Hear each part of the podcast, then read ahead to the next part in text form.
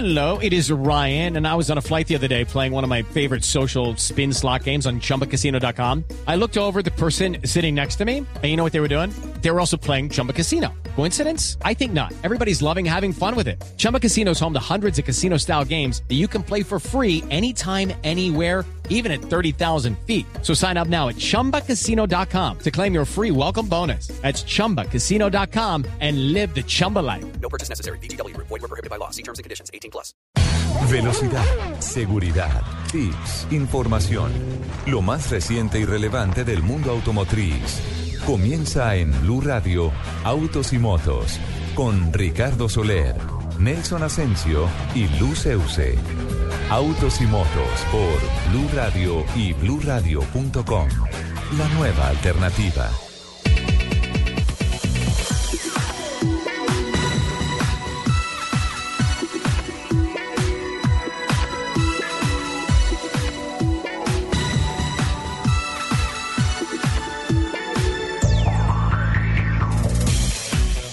Diez de la mañana, 26 minutos. ¿Qué tal, amigos? Muy buenos días. Qué buen sábado.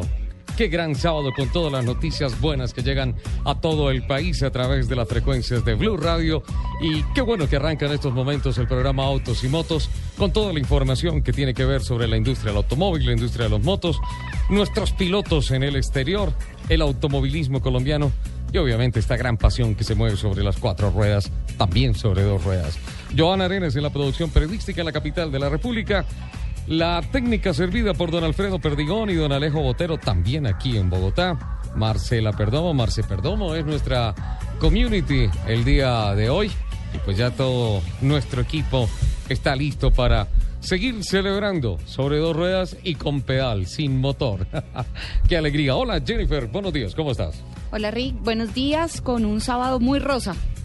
Total, ¿no? Totalmente rosa y creo que vamos a tener un fin de semana completamente rosa. Jennifer o Jen del Busto es ah, una bellísima bogotana. Bogotana, sí señor. Sí. Eh, apasionada como pocas a esto de los fierros. Totalmente apasionada y con muchísimo corazón de turbo. Conocedora, corazón de turbo, genial. Conocedora y además investigadora de la herencia de la industria de la movilidad, partiendo en el celerípedo para luego pasar a las motos y luego a los carros. Todo lo que tenga ruedas, Rick, creo que es pasión. Ahí está, sin duda alguna. Don Rubencho, en Medellín, qué alegría arrancar un fin de semana así, ¿ah? Muy bien, gracias Ricardo, muy amable, sí, vestidos de rosa y ya a 24 horas de la gloria. Mañana se estará cerrando este Giro de Italia que lo hemos compartido aquí con Jairo Enrique y con John Jaime Osorio. Hoy ganó el australiano Michael Rogers del Team Cup Saxo. Consiguió su segunda victoria en la presente edición del Giro y los colombianos quietos ahí. Se esperaban muchos ataques en el día de hoy eh, por parte de los italianos, particularmente de Fabio Aru, tercero en la clasificación general, que amenazaba el segundo puesto en esta clasificación de Rigoberto Urán, pero terminó siendo una etapa, si se quiere, de trámite, a pesar de la dureza del remate, para el liderato de Nairo Quintana y para el segundo lugar de Rigoberto Urán, que sobre el final de la etapa llegan juntos, llegan eh, los dos colombianos, aseguran sus posiciones en la general y sentencian el giro para Colombia. Nairo Alexander Quintana, Ricardo, Sí. pues, eh, ya está sentenciado como ganador. Y Rigoberto Urán quedó a 307. Y el tercero Fabio Arúa 404. Pierro Lana 546. Y ese es más o menos el resto de lo que deja la general Ricardo Soler. Rubencho, después de esta jornada de pedal, después de estos resultados, la ansiedad, siempre, siempre en el automovilismo se dice, la vuelta más compleja es la última, y mucho más si estás de líder. ¿Qué, qué nos queda mañana? La ansiedad es total. Mañana, ¿qué va a pasar? ¿Es en serio que hay una tregua? ¿Es en serio que es el, el ah, paseo de los campeones? ¿Es en serio que la malla rosada se va a teñir de amarillo y suelo y rojo cuando caiga definitivamente el último capítulo del Giro 2014? ¿Cómo no? Es en serio. Esa tregua es en serio porque ya hay rey. Es como en la manada, ya en el África.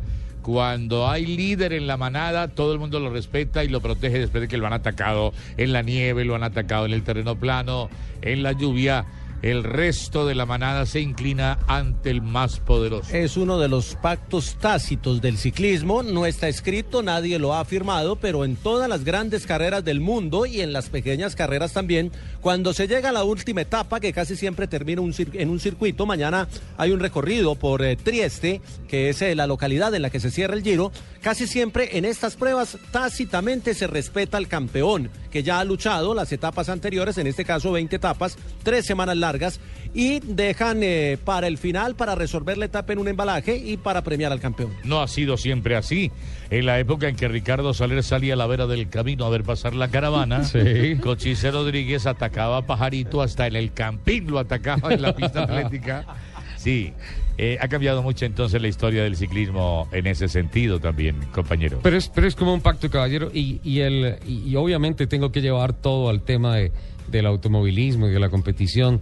Eh, se asemeja mucho al famoso Rally Dakar, en el que la última etapa es simplemente de transcurrir, es simplemente de exhibición ante los medios de comunicación, ante los fans, porque la sentencia que dicta el cronómetro en la penúltima etapa es lo que verdaderamente marca para la historia de la clasificación general del Rally Dakar. Pareciera que las cosas ese, en, en esa digamos que en esa clase de competencias es como se asemeja el mejor ejemplo a lo que pasa con el Tour de France, con el Giro de Italia, con la Ronda Ibérica.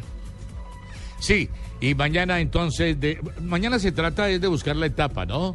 Porque la etapa, la última de un giro, de tour o de vuelta a la gloria, Y- da presentación, te da portada. Y sobre todo, Rubencho, porque eh, venimos de una semana intensa de montaña y sin sprinter, sin los Sí. embaladores que son eh, el otro show, el otro espectáculo del ciclismo. Y mañana es el día para ellos y les van a preparar todo para que se tenga un sprinter, para que se tenga un, un- un- un cierre espectacular como los que se tuvieron en la primera semana de Giro. Así es, don Ricardo. Rubencho, JJ, por, por cosas de trabajo, mañana desde las 5.30 de la mañana aproximadamente eh, tendré que recorrer esas bellas carreteras de Santa Rosa de Viterbo. Estaré haciendo unas rutas, unos recorridos, acompañando el Rally Naspal y, pues obviamente estaré conectado a las frecuencias de Blue Radio. Entonces, ¿cómo va a ser el tema? ¿Qué tenemos que hacer mañana para no perdernos es- ese día histórico para el deporte colombiano? Mañana, primero que todo, hay que ir bien perfumadito y bien presentadito a la carrera, al lote, porque hay fotos a granel. Y fotos históricas que quedan para la recordación. La primera plana del lote seguramente se va a prestar para esos registros. Registro fotográfico, es la etapa de las postales, de dame tu teléfono, el celular, cuál es tu WhatsApp y todo. Sí, ese intercambio se da. ahí. Sí, no, mañana y, vamos a ver en el lote eh, que se arriman los de un equipo, los del otro, hablan con Nairo, se abrazan con él, lo acompañan un rato, vamos a ver al equipo del Movistar, seguramente en una parte de la etapa los vamos a ver a todos puestos al frente del lote, porque esa foto es importante, hay que mostrar también que se tiene el dominio de la carrera y van a, a querer hacer ese registro. Es una pasarela, eh, tiene su carácter social, parte del protocolo. Y como le decía antes Ricardo, pues ya están lejanas esas vueltas donde se atacaba hasta el último minuto.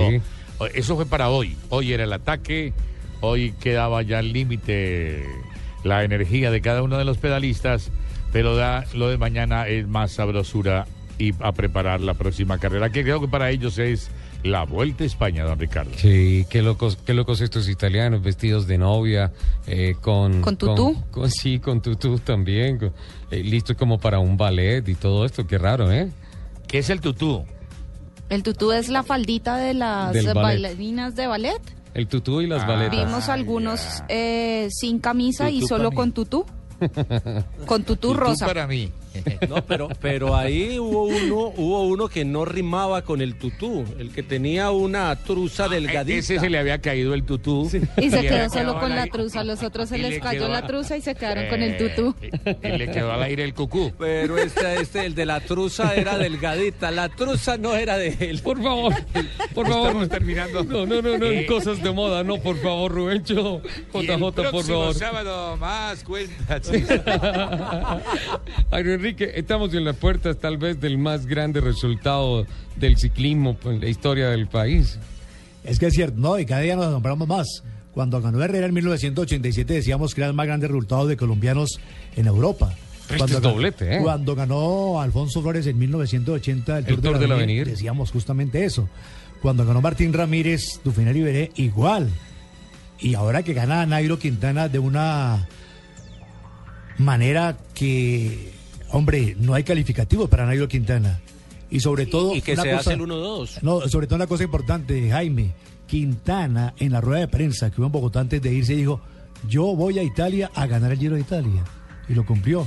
Qué bien. Muy qué pocos corredores en el mundo dicen voy a ganar esa carrera a ganarla. Dicen voy a pelear el podio. Quintana dijo voy a ganar el Giro de Italia y lo ha conquistado. Y digo, si quedó tercero es un fracaso para mí. Un fracaso. Se metió primero en la Tercero en el clasificación. Giro, un fracaso. Digo Qué que era un barbaridad. fracaso. Teniendo en cuenta que hace mentalidad. 15 días estaba... Estaba en el piso. Sí, estaba sí. caído. Estaba todo lacerado. ¿ah? Hace 15 días Quintana no estaba en las primeras 10 plazas de la clasificación general individual. Tenía un retraso de dos minutos y medio con relación a Rigoberto Urán. Pero su mentalidad, su clase, su jerarquía, su equipo le han acompañado y le han llevado en este momento donde se encuentra ahí, justamente en el podio de la carrera. Lo escuchamos. En, esta, en estos momentos hablando en ESPN, Nairo Quintana.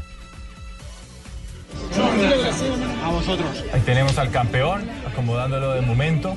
Nairo Quintana, quien ya en un momento, ahí en un instante, Tito Puchetti va a estar con toda la entrevista Ah, del ya hombre vamos a que ya tener el, queremos el escuchar. concepto de él. Eh, Y allá le acompaña en, en Italia, está toda su familia. Está la familia. Su hija Mariana, Ajá. su esposa. El papá. El papá y la mamá. don Cómo Luis y sufre ese Loisa. señor viendo las transmisiones de las etapas y todo eso. Qué angustia la mamá. Pero bueno, ellos tienen conexión celestial. Ahí está, ahí están los conceptos de Nairo. La etapa de mañana, eh, finalizar bien y pasar Trieste con las manos en alto. Aunque la salida final era un monstruo, podías disfrutar. Sí, que podía disfrutar, eh, sentía toda la emoción de la gente, toda su energía que, que me brindaban de, de todas las partes del mundo.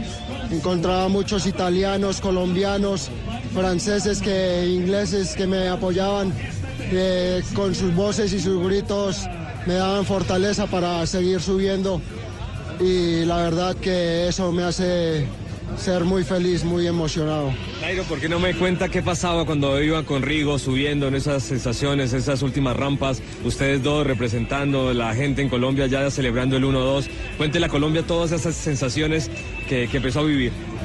Bueno, es algo muy bonito, el Colombia 1 y 2, ya ver que los otros rivales quedaban atrás, hemos tirado los dos para adelante, él con su compañero de equipo y hemos llegado muy bien los dos a, a la línea de llegada. También está contento usted porque le pudo de alguna manera colaborar a Rigo en ocupar ese segundo lugar porque Aru era un rival muy peligroso también. ¿no? Sí, era un rival bastante fuerte. Eh, bueno, le ha ayudado poco, la verdad. Eh, quien le ayudó fue su compañero y, y yo seguí el paso de ellos y la verdad que estoy muy contento por, por toda la actuación de los colombianos y es para que todos los colombianos y la gente ante el mundo disfruten y conozcan lo que es Colombia en realidad, que no es guerra, no, no es nada malo. Colombia, lo contrario, es amor y lo recibimos a todos diferentes partes del mundo en Colombia, que es un lugar muy bonito para disfrutar y conocer. Pero ¿cuáles son las diferencias más grandes que has encontrado en este giro respecto al Tour? Qué humildad la de este chico, por favor. Ahí están las palabras, ahí están las palabras. Ese colombiano, lo veo, me emociono y me dan ganas, Rubencho, de ir a tomar agua de panela a Arcabuco y montarme en una bicicleta y pasar por esas montañas santanderianas y boyacenses. Que no le falte la almojábana, son las Sí, mejores señor. almojábanas las de Alcabuco. Son las más deliciosas. Le ha dicho Trieste, para mañana Trieste ha dicho Nairo que quiere celebrar en Trieste. Claro, es que hablábamos en la transmisión, Rubencho, eh, el, eh, la Vuelta a España termina en Madrid, en el Paseo de la Castellana. El, el Tour termina en eh, los Campos Elíseos, en París. Pero el Giro, aunque ha terminado en Roma, no tiene tanta tradición de terminar en la capital. Es- termina, por ejemplo, el de este año termina en Trieste, que es una ciudad pequeña, ahí en los límites con Eslovenia, muy cerca a Austria también. Entre otras cosas, en Trieste estuvo viviendo mucho tiempo James Joyce, el escritor irlandés, el de Dublineses, estuvo viviendo en esta tierra, es la tierra de César de Maldini. Creo que también hay ciclistas. Moser, ¿no menciona Moser? Yo no sé si Moser De allá allá. es Moser, déjeme, yo le despejo esa duda. Es ahí a orillas, a orillas del mar, es una, una ciudad pequeña, vamos a ver mañana, va a estar acompañado mucho del, del oleaje del mar, seguramente la transmisión, las imágenes de- de- del paseo de la victoria. En esta ciudad termina mañana. Ellos hacen un recorrido primero y luego llegan a hacer un circuito entre este, creo que hacen ocho o nueve giros a ese circuito y ahí se define mañana. Ahí se va a escribir mañana la historia grande, otra historia grande, como decía Jairo. A mí no me gusta comparar, porque la gente dice, pero ¿cuál es más importante? No, todos los títulos son importantes. Y este va a ser muy importante por el 1-2 de Colombia. Ahí lo tienen. Y además cuatro etapas se ganaron en esta versión 2014 del Giro de Italia. Se gana la montaña, se gana la clasificación de los jóvenes, también con Airo Quintana. Se entraron tres veces en la segunda posición de etapas. Sí. Se entraron tercera vez también en la eta- Así pues que la historia de Colombia Al en este que Giro quiera- bastante al rico. que quiera, al que quiera Al que quiera más. Que le den agua de panela y almojábana en Arcabuco. Y al señor. mojábal de Arcabuco. Sí. Este, Mira. este año la única carrera que va a terminar en su capital es el Tour de Francia en París. La Vuelta a España va a terminar en Santiago de Compostela. No termina en Madrid. No termina este año en Madrid. Ajá. Perfecto. Eh, mira, Rubencho, JJ, Jairo Enrique, que eh, Jennifer se puso un poco brava porque dijo, eh, ¿cómo así que solamente me tienen para hablar de moda y del tutú? Sí, eh, yo tengo una investigación en donde fundamento eh, varias empresas del automóvil que se han inspirado en la bicicleta y varias que también después de producir eh, automóviles también producen bicicletas. ¿Cuáles son esas marcas, Jen? Bueno, Rick, no es cuestionable que hoy en día, aparte de esta modalidad que hay ahorita y esta moda que hay incrementada de bicicletas y esta pasión que tenemos en este momento en el país por, por esa camiseta rosada, Sí. eh, no es raro ver que este medio de transporte es un medio progresista y que hoy en día es absolutamente sustentable y verde y que la mayoría de gente se mueve hoy Y en las grandes ciudades con bicicleta. Es, una gran alternativa de movilidad, para las grandes metrópolis del mundo. Es una realidad la bicicleta. es una realidad. Eh, vemos que hoy en Bogotá hay muchísima gente ya también moviéndose en bicicleta y en el resto de las ciudades también. Creo que en Colombia es- está comenzando a ser una, un, un muy buen medio de transporte. Ajá. Eh, ¿Sabes, ¿Sabes que recuerdo la historia del famoso hombre de Ojalata, este precursor que creó la compañía Lauren and Clement, que andaba en bicicleta y le llamaban hombre de Ojalata porque cargaba todas las llaves atrás y los repuestos en un morralito y todo eso y empezó a producir sus bicicletas que después se volvieron motos y después automóviles dando el nacimiento nada menos que a Skoda. Skoda. Así arrancó Skoda con una bicicleta. Vea pues, bueno, aquí estamos al contrario. Aquí somos marcas de vehículos que tenemos eh, un par de conceptos que han ido fabricando. Todo es? comenzó en 1882, más o menos. Desde con 1882 con Peugeot. Sí, señor. Henry y Jean-Pierre Peugeot, los ganadores de la primera carrera automovilística en el mundo, la París-Rouen. Sí, señor, correcto. Con ellos comenzaron, comenzaron con eh, el modelo Grand B. Ajá.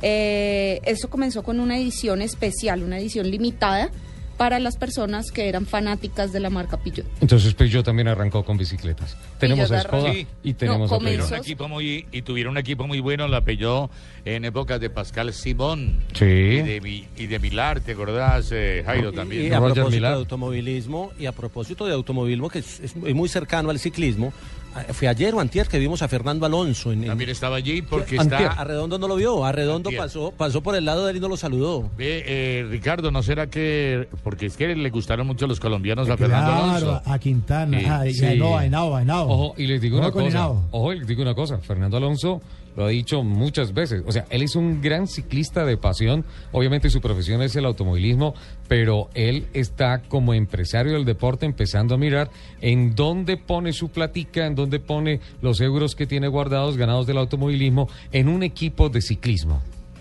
Sí, así es. Esa noticia puede estallar en cualquier momento. Nosotros ya pues vamos cerrando aquí desde Sí, la señor. ciudad de Medellín. Y un último datico que trae por aquí, Jairo. No, el, JJ. el- el último dato es que mañana, por primera vez, Colombia izará la bandera dos veces, en el 1 y el 2 del podio.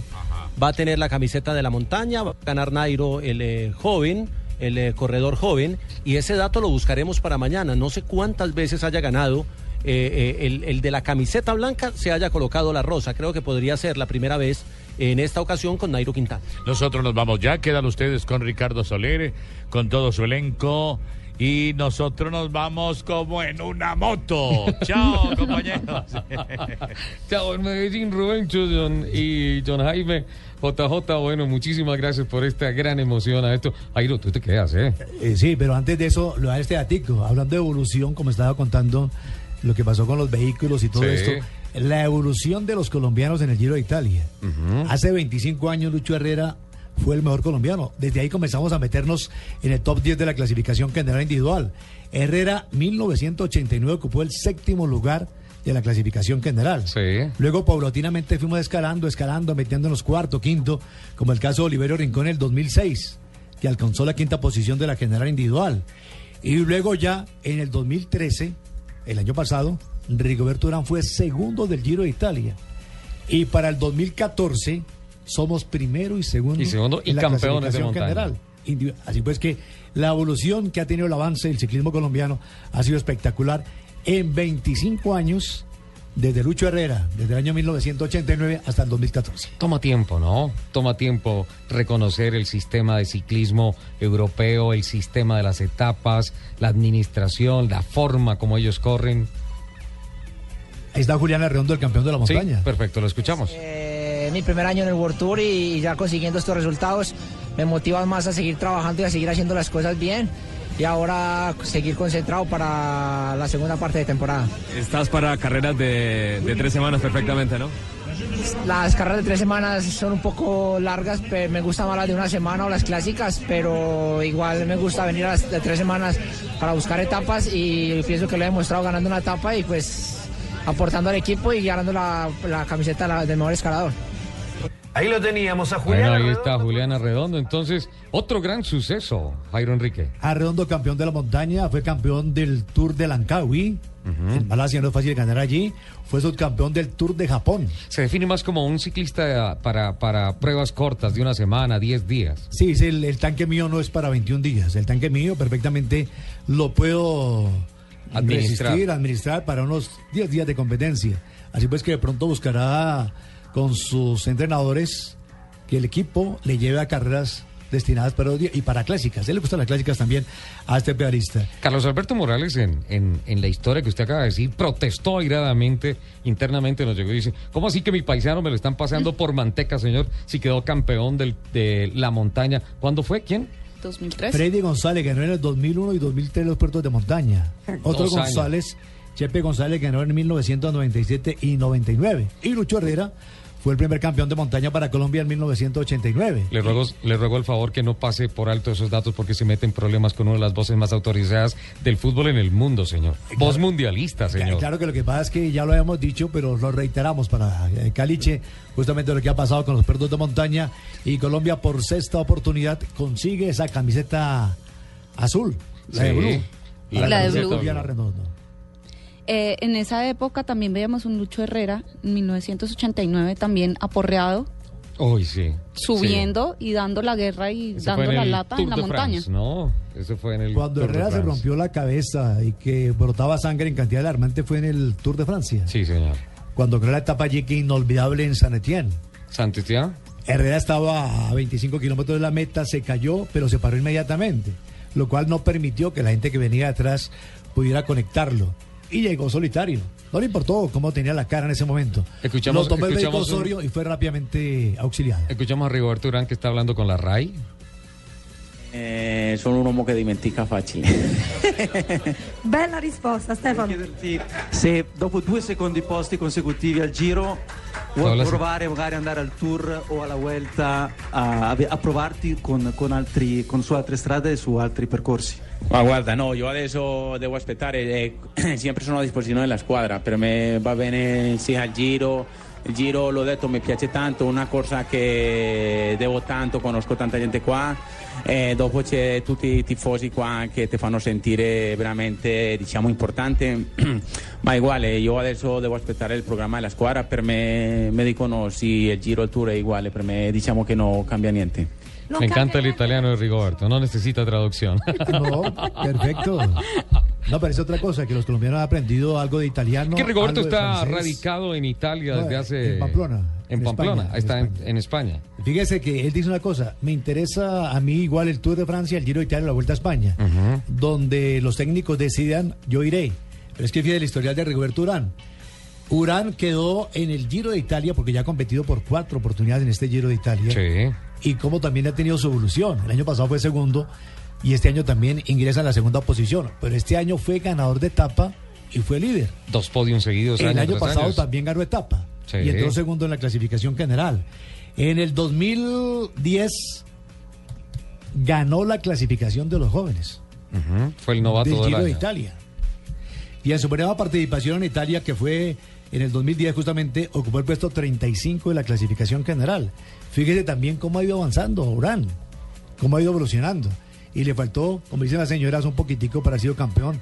Pero perdió ante un gran campeón que es Nairo Quintana. Sí, sin duda alguna. Y perder contra otro colombiano no nos duele. No, no, no, que se nos vaya así no nos duele. Jennifer. ¿qué, qué otras marcas tenemos antes de despedir a don Jairo Enrique? Qué pena, estamos abusando de su tiempo y especialmente de sus conocimientos, pero es que esto nos apasiona, Jairo. No, para nada igual. Todos somos apasionados del ciclismo y qué bueno que tengamos la oportunidad de hablar de este lindo tema aquí en Blue, que hasta ahora tiene muchísima gente escuchando qué pasó con los colombianos en el Giro de Italia.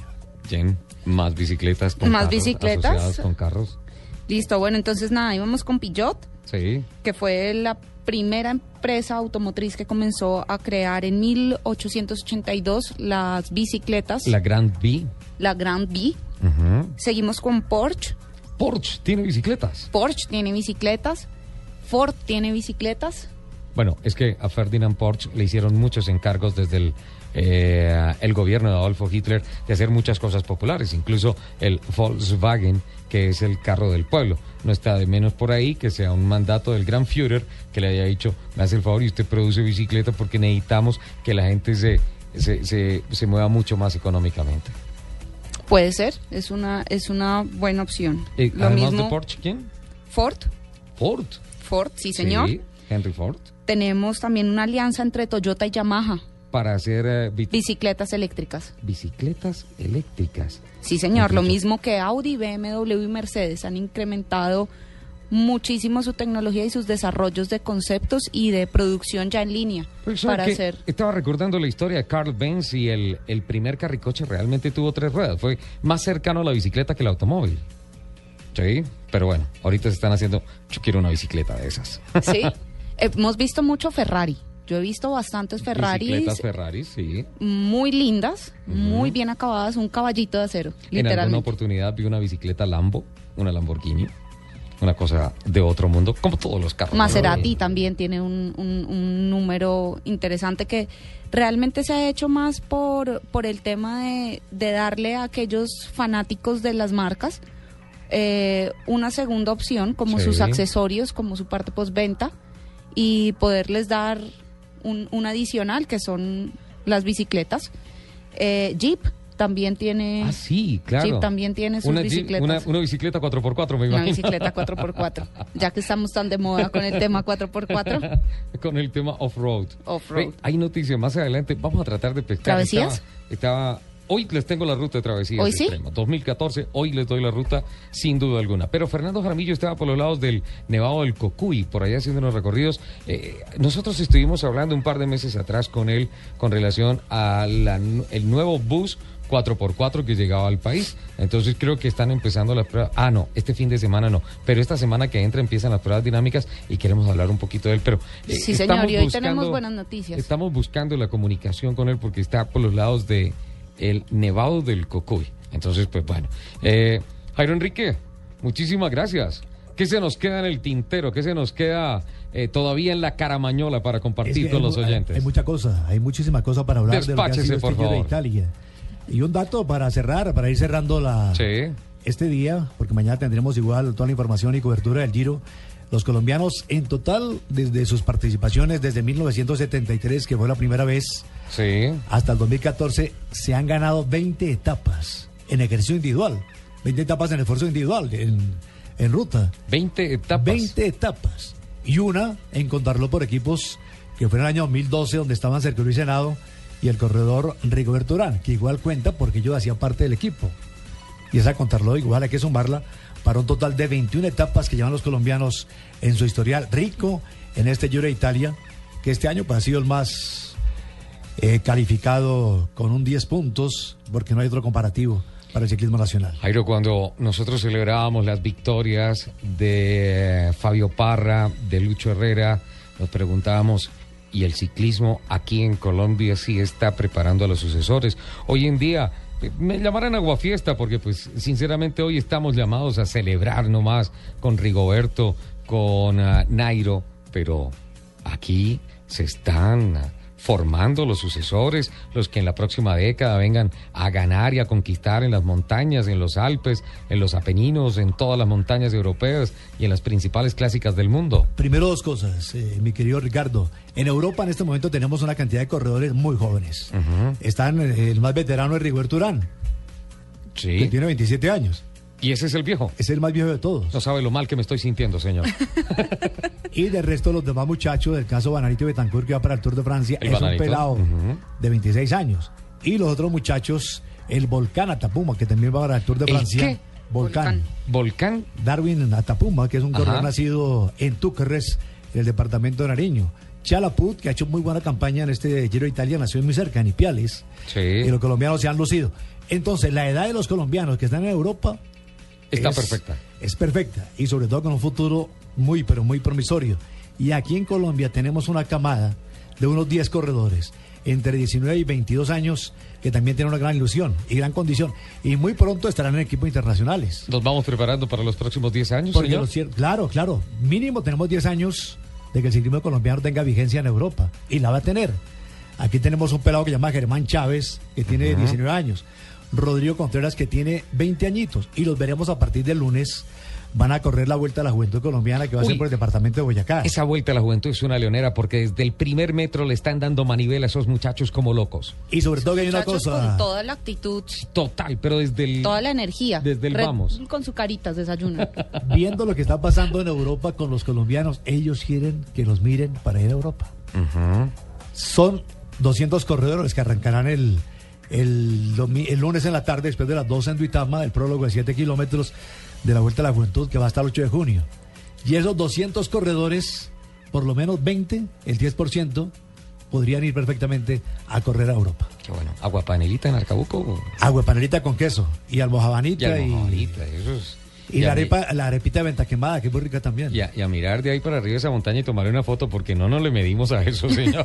Y para que se, se calme el frío, sabajoncito también de Tibasosa. Así pues que todo está por Boyacá, tierra de grandes Uy, ciclistas. Sí, ese sabajón es ganador. Ese verdecito. ganador. Sí, sí, sí. Ese, ¿Cómo es? El verdecito es de... Feijoa. Feijoa. Sí, señor. Uh, ya me dio hambre. Jairo, muchísimas gracias. ¿Mañana desde qué horas? Mañana estaremos aquí muy temprano, de las ocho y media de la mañana, Sí. para contar todo lo que pase ya la celebración de Nairo Quintana. A usted, Ricardo, a ti muchísimas gracias. Y mañana seguimos hablando de este apasionante tema. Por el contrario, muchísimas gracias a ti. Jairo Enrique, obviamente los que saben del ciclismo en estas fechas históricas, en estos días históricos de los ah, caballitos de acero, con Rigoberto Urán, con Nairo Quintana, en el Giro de Italia, a una etapa, a solo una etapa de sellar un doblete histórico para el ciclismo y para el deporte colombiano. Que bueno, muchas gracias Jairito, bienvenido. Esta es tu casa, Autos y Motos es tu casa, siempre Blue Radio también, 10 de la mañana, 59 minutos.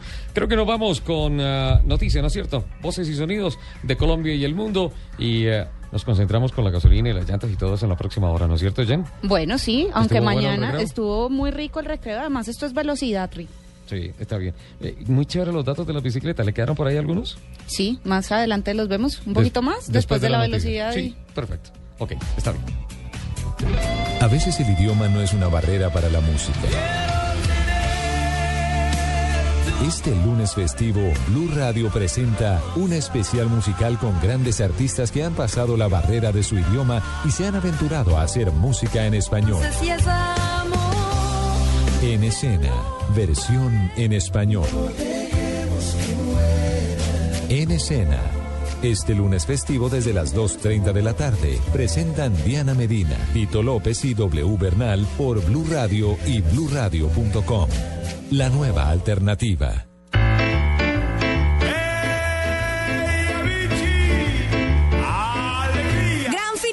Del Giro d'Italia. Gran final del Giro de Italia. I colombiani fanno la storia nel Giro. Los colombianos hacen historia en el Giro. Ci incontriamo anche a Tunja con la famiglia di Nairo. Estaremos en Tunja con la familia de Nairo Quintana. Con el relato, la narración de Rubencho. Rubencho. Tutte le emozioni dell'ultima tappa qua, nella Blue Radio. Questa domenica c'è amore per il ciclismo. Blue Radio. La nuova alternativa. Este domingo, después de las noticias del mediodía, en Mesa Blue, Pilar Castaño. libro lindo, igualito, pero más maniable para que lo metan en la cartera porque es una guía para que la mujer se mantenga vigente. La destacada periodista y escritora colombiana habla de su vida y de su más reciente libro, La maravilla de ser mujer. Y recorro todo lo que le pasa a una mujer con la moda hasta los 90. Pilar Castaño, este domingo en Mesa Blue. Todos los temas puestos sobre la mesa. Mesa Blue presentan Felipe Zuleta y María Juliana Silva por Blue Radio y bluradio.com. La nueva alternativa. Un festivo no es un día normal. Entonces usted tampoco cree en el poliamor, como Gaby, como yo. Por eso presentamos el programa menos normal de la Un radio. poco predecible, ¿no? La pelea entre Alex y yo, pero yo creo Felipe que... Zuleta invita a Flavia Dos Santos, Amor es un sentimiento, tú sientes, pero tú sí haces sexo. Juanita Creme, Además, las mujeres nos enamoramos finalmente, nos englobamos. Alexandra Pumarejo, Yo no creo en el sexo sin amor. para su no tan normal conversación. Arrancamos bien ese programa. Tacones sobre la mesa. Este festivo hablando de Sexo con o sin amor.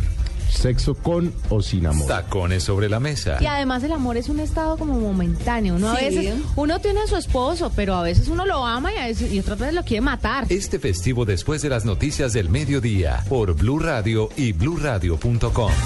La nueva alternativa. Voces y sonidos de Colombia y el mundo en Blue Radio y bluradio.com. Porque la verdad es de todos. Y aquí viene el himno. El himno del pedaleo pasa al frente. Nairo Quintana saca una pequeña luz sobre Rigoberto Urán, que lo consiente un poco. Va a la rueda. El colombiano va sentenciándose, señoras y señores. Bajo el sol y el cielo de Italia nace esta nueva casta.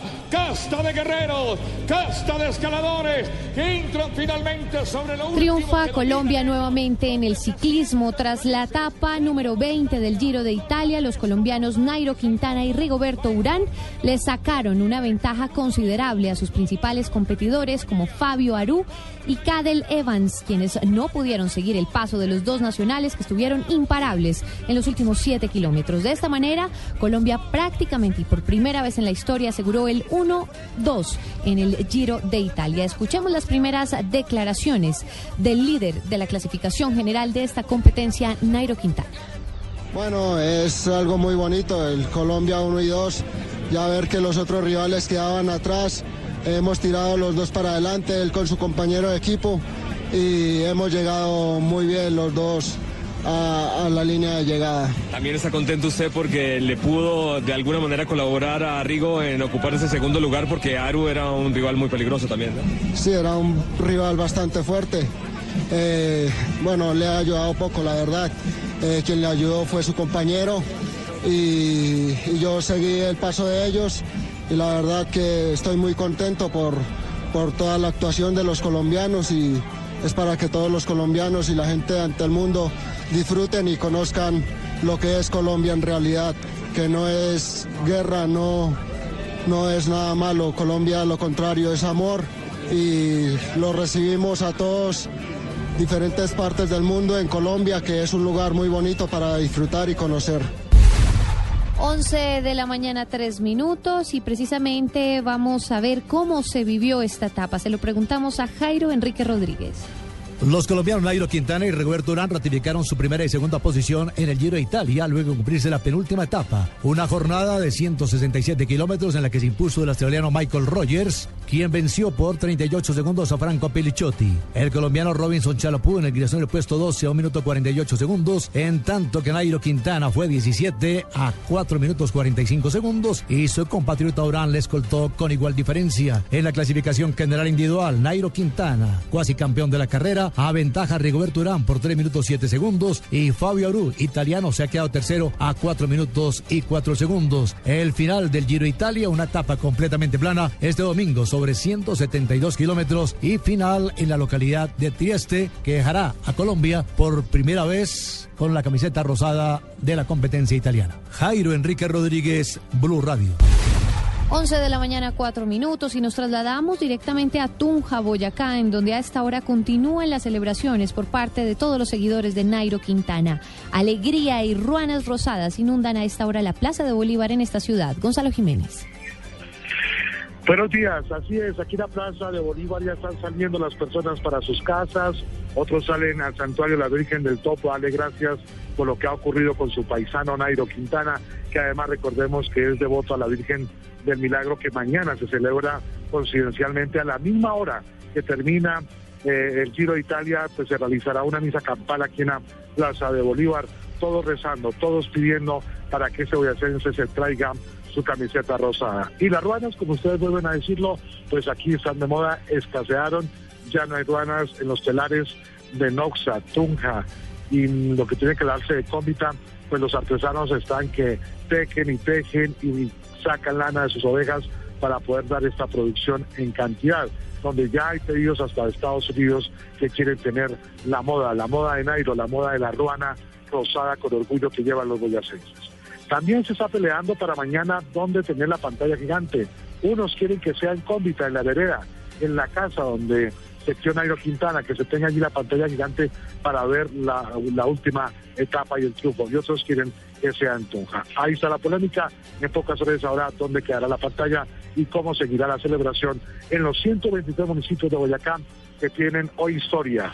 Que un hijo de esa tierra lleve en alto la bandera de Boyacá y Colombia en el exterior. Desde Tunja, Gonzalo Jiménez, Blue Radio. Y en otras noticias, el ministro de Justicia Alfonso Gómez Méndez se sintió sorprendido porque en Ibagué no hay suficiente agua para abastecer la cárcel de Picaleña. Juan Felipe Solano. El jefe de la cartera de justicia, Alfonso Gómez Méndez, considera que Ibagué no puede atender una cárcel nacional porque no hay abastecimiento de agua potable. Entonces no es viable tampoco construir viviendas. En Ibagué, pero a mí me sorprende que no podamos construir cárceles aquí con, el, con nuevos cupos con el argumento que no hay agua. Uno pensaría que entonces tampoco se pueden construir casas porque las casas también consumen agua, pero fundamentalmente se integró a todos los comprometidos en esto, la gobernación, la alcaldía, la personería y vamos a hacer como una mesa eh, permanente de seguimiento. El ministro Gómez Méndez insiste en que la cárcel de Ibagué debe ser ampliada cuanto antes para albergar más internos y el municipio debe superar el problema de abastecimiento de agua. En Ibagué, Juan Felipe Solano, Blue Radio.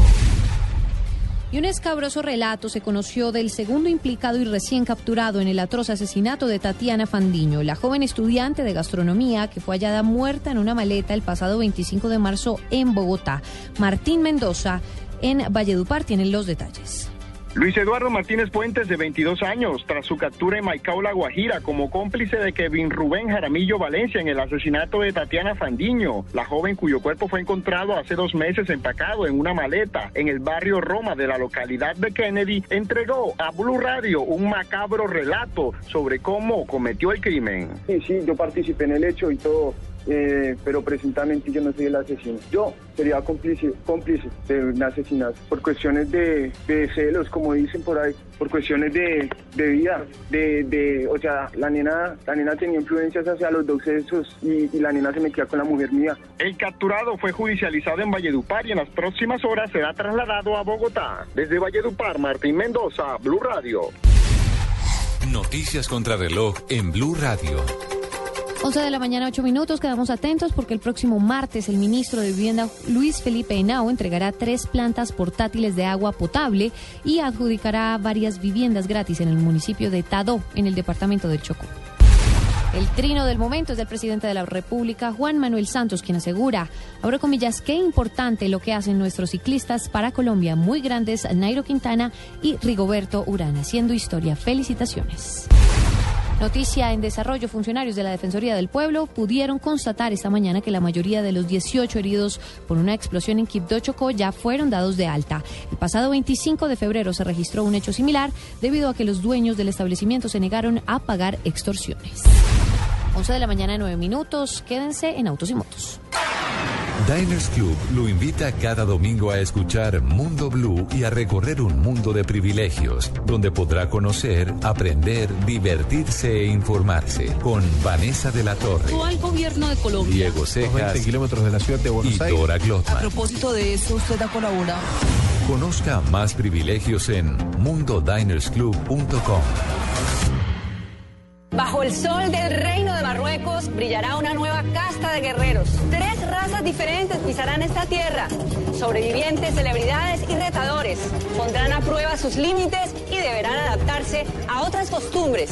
Desafío Marruecos. Las mil y una noches. Lunes a viernes a las 8 de la noche en Caracol Televisión. En un bus, si tu teléfono tiene internet, le expresas tus pensamientos al mundo en Twitter. Si se te acaba el internet, se los cuentas a la señora que se te durmió en el hombro. Mejor disfruta un día más de conexión. Hoy es día de internet Tigo. Compra ya cualquier paquete día a través del asterisco 111 numeral o en cualquiera de nuestros puntos de recarga y recibe completamente gratis un día adicional. Sonríe, tienes Tigo. Aplican condiciones y restricciones. Mayor información en www.tigo.co. En Blue Radio, el mundo automotriz continúa su recorrido en Autos y Motos.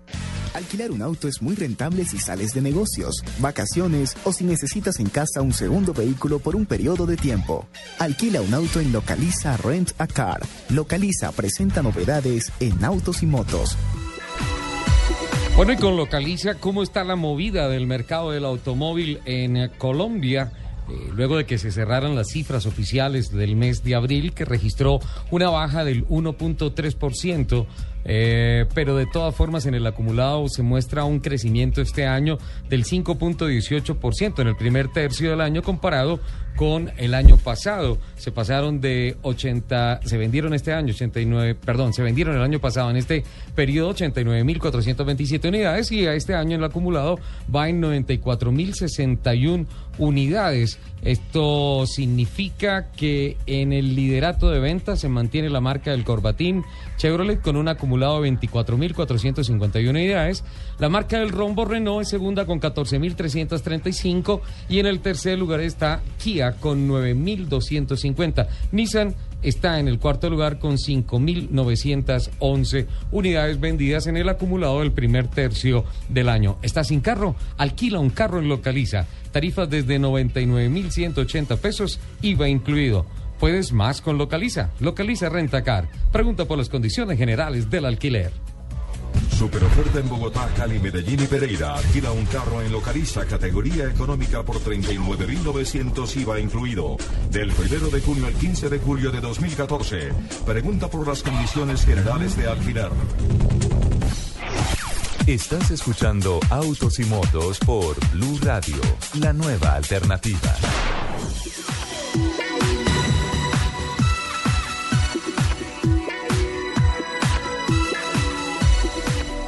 11 de la mañana, 12 minutos. Continuamos adelante con Autos y Motos de Blue Radio. Jen, ¿qué es eso de la tecnología que ahora con la placa le pueden a uno saber todo? Imagínate, ¿Qué acá pasó? nos llegó la noticia de un aparatico que va a contar la ciudad de Bogotá en donde nos toman una foto a la placa del vehículo y pueden identificar si tenemos el SOAT al día y la revisión tecnomecánica al día. Qué bueno. Bueno para algunos, malo para otros. Entonces, todo señores, el mundo todo, el mundo a revisar, por favor, sus papeles, que estén en orden. Eh, es importante, ni siquiera es solamente por no Por tener un comparente. sí. Exacto, no es por cumplir el- la norma, por no tener comparendo, sino porque hace parte de nuestra seguridad. Estamos en vehículos que necesitan ser revisados, vehículos que necesitamos tener un SOAT, no estamos libres ni exentos de, de tener un accidente en cualquier momento. Don Diego Monroy de nuestro servicio informativo de, de Blue Radio y de Voces y Sonidos nos cuenta bien cómo se detalle. ¿Qué pasó, Diego? ¿Cómo es esto? Ricardo, buenos días, oyentes de Autos y Motos. Por fin nos dignamos que días. viniera y que saliera ya. de- Ah, no lo Mire, sacamos le cuento nunca. que el general Carlos Ramiro Mena, director de Tránsito y Transporte Nacional, eh, anunció que desde ayer se implementó un nuevo sistema para conocer si usted como conductor tiene vencido el SOAT o la revisión técnico-mecánica. Esto se está implementando a la salida y a las entradas de las ciudades durante el puente festivo. eh, y pues es un aparatico que le toman una foto a su placa y en segundos pueden saber qué es lo que está pasando en cuanto a sus papeles, si los tiene al día y si es un buen conductor. Esto fue lo que dijo el general Carlos Ramiro Mena en los micrófonos de Blue Radio. A partir del día de ayer al mediodía pusimos al servicio en los diferentes tramos viales del país y llevamos ya 65 vehículos inmovilizados especialmente por revisión técnico-mecánica y seguro obligatorio que están vencidos. Mucha gente no revisa sus documentos y cuando ya les inmovilizamos el vehículo entonces se dan cuenta que sus documentos o que su seguro obligatorio y la revisión técnico-mecánica está vencida. Así es que la recomendación especial, revisar la documentación por cuanto de pronto se encuentran con un control policial y terminan con su paseo que se les ha interrumpido por la inmovilización del vehículo. Son 65 ya los conductores que se les ha inmovilizado el vehículo porque los encuentran con el SOAT o con la revisión técnico-mecánica vencida. Sí. Entonces, pues si usted va a salir de viaje en este puente festivo, la recomendación de la Policía de Tránsito y Transporte es que revise sus documentos, revise el estado de su vehículo y tenga todas las medidas y la precaución pues para salir a las diferentes carreteras del país. Diego, eh, ¿es ah, controles en todo el país o eso se está empezando a implementar aquí en el centro del país? Comenzaron acá en las salidas de, de Bogotá y se tiene pensado implementarlo a nivel nacional. Pues durante este puente festivo van a haber varias sorpresas porque pues siguen los controles eh, a los conductores que manejan en estado de embriaguez. Ya hay varios que... no, 86 comparendos, escuché esta mañana en el resumen de Voces y Sonidos. Ya van 86 conductores sorprendidos que dependiendo del estado de embriaguez que se les encuentre, pues eh, llegan a, a suplirle las normas que se eh, dieron por parte del Congreso de la República. Bueno, es que ni una cerveza, o sea, no es permitido. No, porque el grado cero es castigado. ¿ah? Y me parece muy bien. Perfecto, me parece bien. Eh, hablaba el general Palomino de una reducción de más del 70% con relación al mismo puente festivo del año pasado, que fueron eh, más de 300 comparendos que se hicieron por conductores bajo efectos del alcohol, eh, pero debería ser cero, Diego. Ha funcionado un poco la, la- la- la ley que sacó el Congreso de la República en el mes de diciembre. Han disminuido los conductores borrachos, pero todavía, Ricardo, continúan los irresponsables que so- se toman su trago y mezclan el alcohol con la gasolina. ¿Sabe que eso lo analizamos acá y además del endurecimiento de penas, esta ley que quedó firmada en tiempo récord en el Congreso de la República antes de las fiestas navideñas, además de eso debe ir acompañado de una campaña educativa. La pedagogía es importante, es muy importante y también eh, pues para aquellos conductores que penosamente tienen esto es una enfermedad, el alcoholismo, eh, pues también tienen unos ciertos tratamientos que están buscando en el Congreso de la República cómo meter que aparte de la sanción también se les dé un programa por decirlo así de resocialización y que puedan salir de este penoso problema como es el al- alcoholismo. Ahora es así de sencillo, si estás enfermo no manejes. Está bien, lo dije bien, Jen. Eh, lo dijiste bien, si estás enfermo de alcoholismo no manejes. Si así no estás enfermo de alcoholismo, lo que te digo, una sola cerveza no es una opción para combinar con Exacto, combustibles. Exacto. Tolerancia cero. Tolerancia cero, recuerden que tenemos muchas aplicaciones. Hoy en día eh, varios de los servicios de taxi también podemos llamar y nos ayudan con un conductor elegido. La mayoría de los restaurantes y bares cuentan con conductores elegidos. Por ley Entonces no demos, no le demos chance a, a- a manejar ebrios. Sí, total. Total. Bueno, muchísimas gracias, don Diego. Entonces, noticias, controles a través de un seguimiento electrónico, fotografía a las matrículas, a las placas de los carros, para establecer si se tiene el SOAT y la revisión técnico-mecánica al día. 11 de la mañana, 18 minutos. Hablamos del bus 4x4. Increíble, ¿no? Ey, quitar eso y vi un video. Fernando Jaramillo me mandó. Eh, Johanna, logramos comunicación con, con Fernando. Ah, lo tenemos. Es que está, es que está en las montañas, está por allá en el Nevado del Cocuy. Capitán Jaramillo. Hola Richard, un abrazo para ti, un saludo para todos los oyentes de Autos y Motos en Blue Radio. Qué gusto saludar. Bueno, se nota que está en la montaña, ¿no? Aquí estamos en Santander, en San José de Sualta. Aquí vamos por defender y en una extensión muy linda aquí por las montañas de Santander y vamos para Boyacá al Nevado del Cocuy. ¿Le copié bien? San José de Suaita.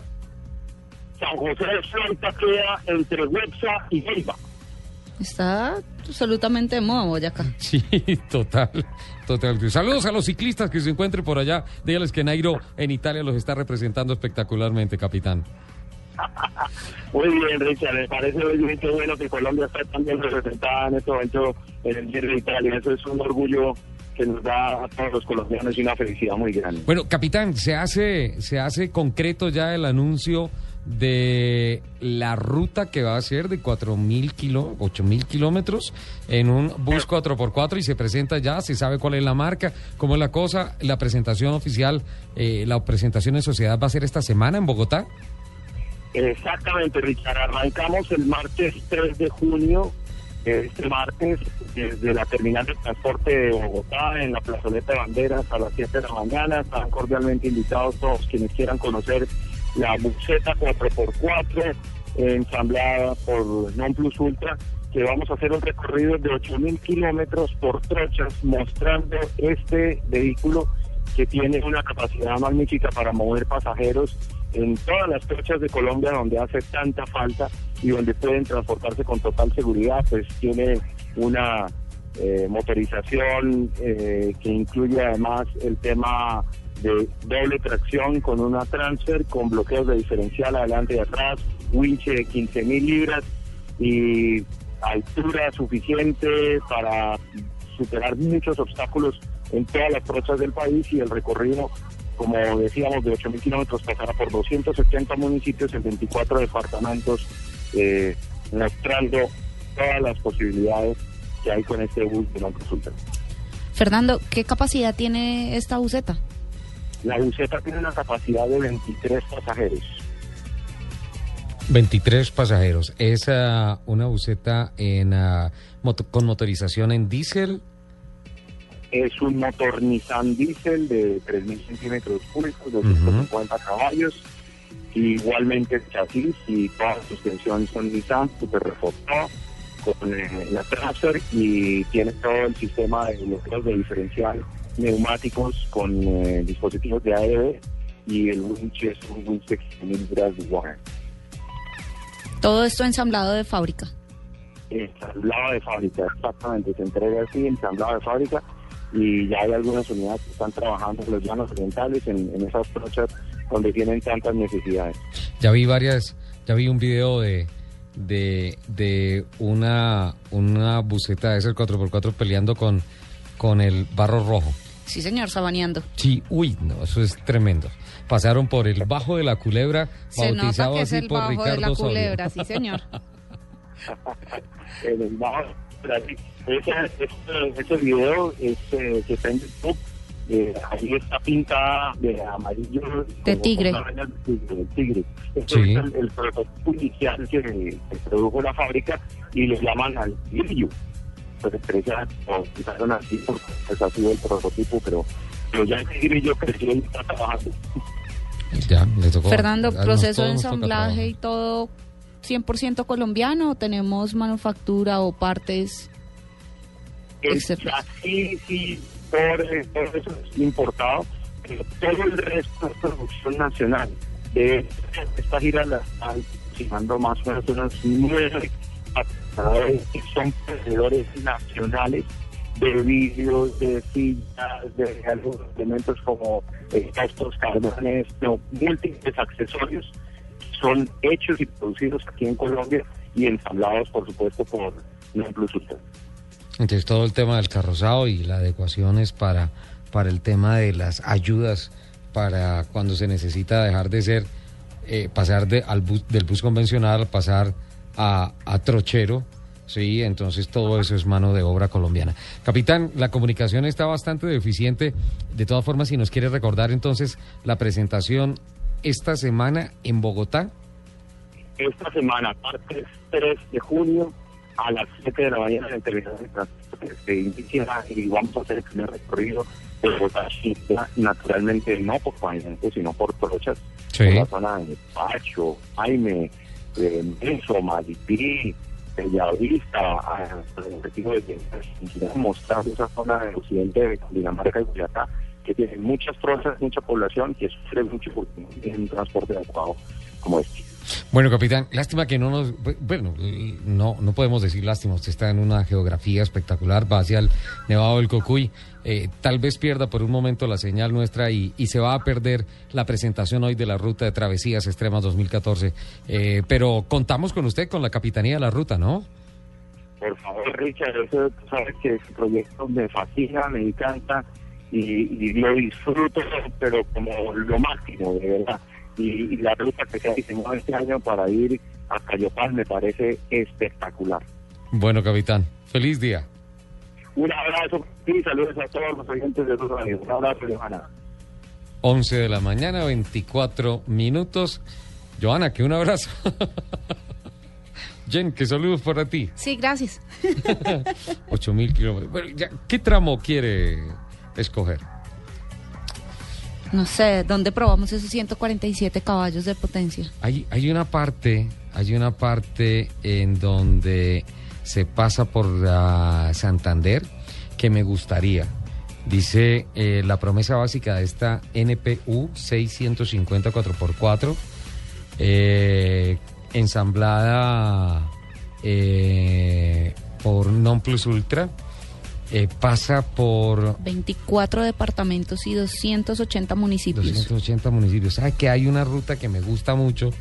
Ya hace bastante no la hago, que es más o menos por los lados del Socorro, cuando tú vas para San Gil, antes de llegar a San Gil, eh, te desvías por la cárcel de Berlín y te metes hacia Galán, La Fuente. No pasas por... Uh, no pasas por uh, Barichara, eh, pero si pasas por Galán, pasas por La Fuente, luego subes la montaña hasta Zapatoca y por ahí te bajas al cañón del Chicamocha y llegas a Bucaramanga por detrás de Girón. Todo eso es destapado, todo eso es trucha, pero son unas montañas tan bonitas, tal vez me gustaría pegármele un, un ratico al tema y ojalá me dejaran manejar, ¿no? ¿Será? Chéverísimo poder ver cómo funciona ese, ese las licencias, ¿no? Sí. El SOAT y la tecnomecánica. Me sale allá el coronel Mena, el general Mena con su pistola. Señor Soler. Señor Soler, usted está infringiendo. Sí, el bus va bien, usted no. Qué barbaridad. 8 mil kilómetros de trocha en un bus 4x4. Bueno, ¿qué tal eso? ¿Estamos? Estamos perfectos. ¿Usted me debía algo más de bicicletas y de, y de marcas automotrices? Eh, pues si quieres hablamos de bicicletas o hablamos un poquito de Indy. Ah, tenemos IndyCar este fin de semana. Sí, señor, en tenemos la isla bella de Detroit con los cuatro mosqueteros colombianos. Sí, señor, tenemos eh, cuatro de nuestros colombianos, que son las personas que están eh, corriendo y representándonos en Indy. Sí. Eh, tenemos a Juan Pablo Montoya más cerca de lo que de lo que estuvo. Sigue evolucionando, ¿no? Sí, señor, evolucionando con su con su vehículo. Hasta ayer vi que eh, llenó, estaba rápido, pero rozó el muro, tuvo problemas y finalmente creo que no. Se quedó Helio. El niño, el niño sí. Ah, sí, señor, se quedó Helio con el primer lugar. Con la Y Juan Pablo sexto. Salimos sextos. Tenemos carrera hoy y mañana. Tercera fila. Hay doble jornada. Hoy y mañana en el nuevo formato del campeonato Indy, que en un fin de semana fracciona el kilometraje y hace carrera sábado y carrera domingo. Interesante. ¿Sabes? Porque si te va mal en la primera carrera tienes tiempo para recuperar el carro y en la segunda estar sin ningún problema recuperando puntos. No, y nosotros los fanáticos tenemos doble diversión, un fin de semana completo. Eh, recordemos que este circuito donde vamos a correr en Detroit, en el estado de Michigan, es una pista de 2.5 millas. Ajá y vamos a tener Muñoz, Montoya, Huertas y Saavedra. Están los cuatro pilotos listos para la parrilla de partida. Hay una cosa, este es un circuito eh, semipermanente, realmente es un circuito callejero hecho adentro de la isla bella de Detroit. Tú pases el puente y tienes que parquear. No, te recomendamos que mejor pases en los buses de servicio, porque si pasas con el carro ya vas a tener problemas. Apenas pasas el puente, te encuentras con el circuito. Con el circuito, sí, señor. Un circuito callejero eh, y es el Gran Premio del Este de los Estados Unidos. Exacto. Espectacular. Ayrton Senna tiene un buen un buen número de poles y es la vuelta más rápida y el gana, el mayor ganador de este circuito. Qué bueno que hablas de Ayrton Senna, porque mucha gente dirá, hey, pero si Senna no corrió Indy. Lo que pasa es que la Fórmula 1 corría. Corría ese circuito. Era uno de los circuitos, ese y el de Watkins Glen, y también corrió el Monte Carlo de Oeste, las calles de Long Beach en ah, Los Ángeles. La historia la tienes tú. muy cerquita de Hollywood.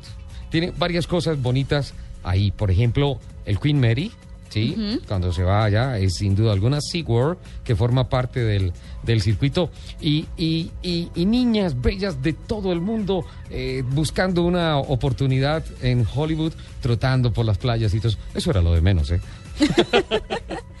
Como en el automovilismo, niñas bellas siempre rodeando las pistas, rodeando los autos. Estoy metiendo en problemas, Jen. ¿Por qué? Vamos a voces y rugidos, ¿te parece? Voces y rugidos. Ford anunció que convocará para revisión a 1.4 millones de automóviles en Norteamérica para solucionar problemas en el sistema de dirección y problemas de corrupción. La mayor convocatoria afecta a 1.1 millones de todoterrenos de los modelos Explorer, Escape y Mercury Mariner por un defecto que provoca la pérdida del sistema de dirección asistida, lo que hace más difícil conducir a los vehículos afectados.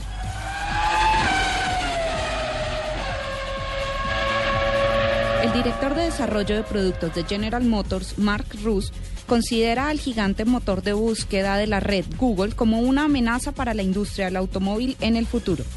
GM, que actualmente está trabajando en su propia tecnología de coches autónomos, niega estar en una carrera con Google por liderar el desarrollo de este tipo de vehículos capaces de circular sin conductor. Sin embargo, de sus palabras sí desprenden un cierto temor a la amenaza que puede suponer el objetivo de Google para fabricar sus propios coches. Mitsubishi Motors Tailandia ha sobrepasado el 1.1 millones de ventas de la generación actual de la camioneta L200, es decir, la Sportero en todo el mundo, desde su lanzamiento en el año 2005. En un comunicado, el nuevo presidente de la compañía, Masahiko Ueki, ha concretado que en los últimos nueve años se han vendido 1.148.000 unidades de la L200, 263.000 en el mercado tailandés y 885.000 para la exportación. A su parecer, estas cifras reflejan la cálida bienvenida que la L200 ha recibido en los 158 países en los que está disponible.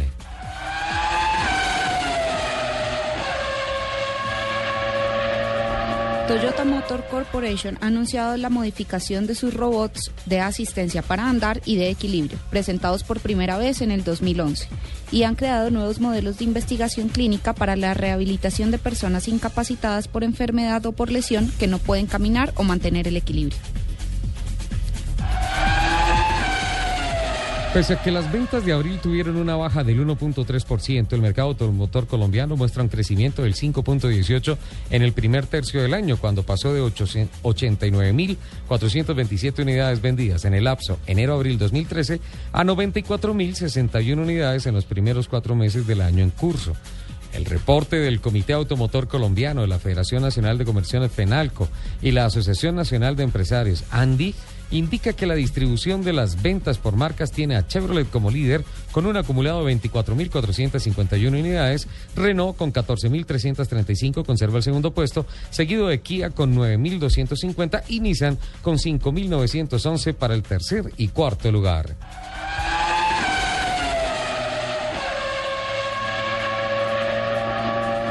BMW será el patrocinador y proveedor de la Copa del Mundo 2014 de baloncesto. El presidente de BMW para España y Portugal, Gunther Simon, y el presidente de la Federación Española de Baloncesto, José Luis Sáenz, han firmado un acuerdo de colaboración mediante el cual refuerzan su compromiso y además el grupo automovilístico se une al programa de patrocinio de la Copa del Mundo 2014 de baloncesto, que tendrá lugar en Madrid entre el 30 de agosto y el 14 de septiembre. Los invitamos a que sigan con la programación de autos y motos de Blue Radio. El mundo automotriz continúa su recorrido en Autos y Motos.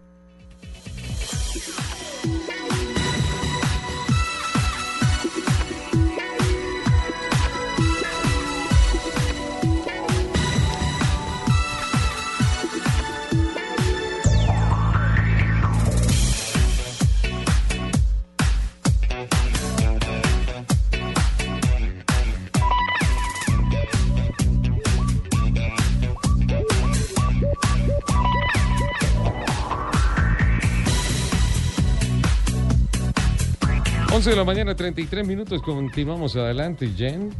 Sí, señor. Nos vamos para Medellín.